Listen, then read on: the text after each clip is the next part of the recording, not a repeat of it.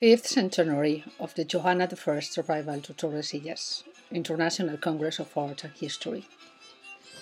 In March 1509, a strange funeral procession arrived to Tordesillas. Joanna I, Queen of Castile and Heiress of Aragon, came with the coffin of her husband, Philip I, King of Castile, Archduke of Austria, and Duke of Burgundy, who had died two and a half years before.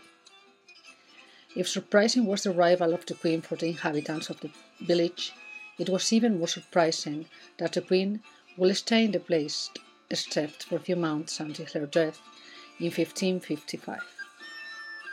Without any power in her hands due to the fact that she was separated of government, Johanna has been relegated between her parents, the Catholic kings, and her son, the Emperor Charles V. As history had forgotten her, Legends and fantastic tales have been built around the Queen, and just in modern times her importance is starting to be recuperated.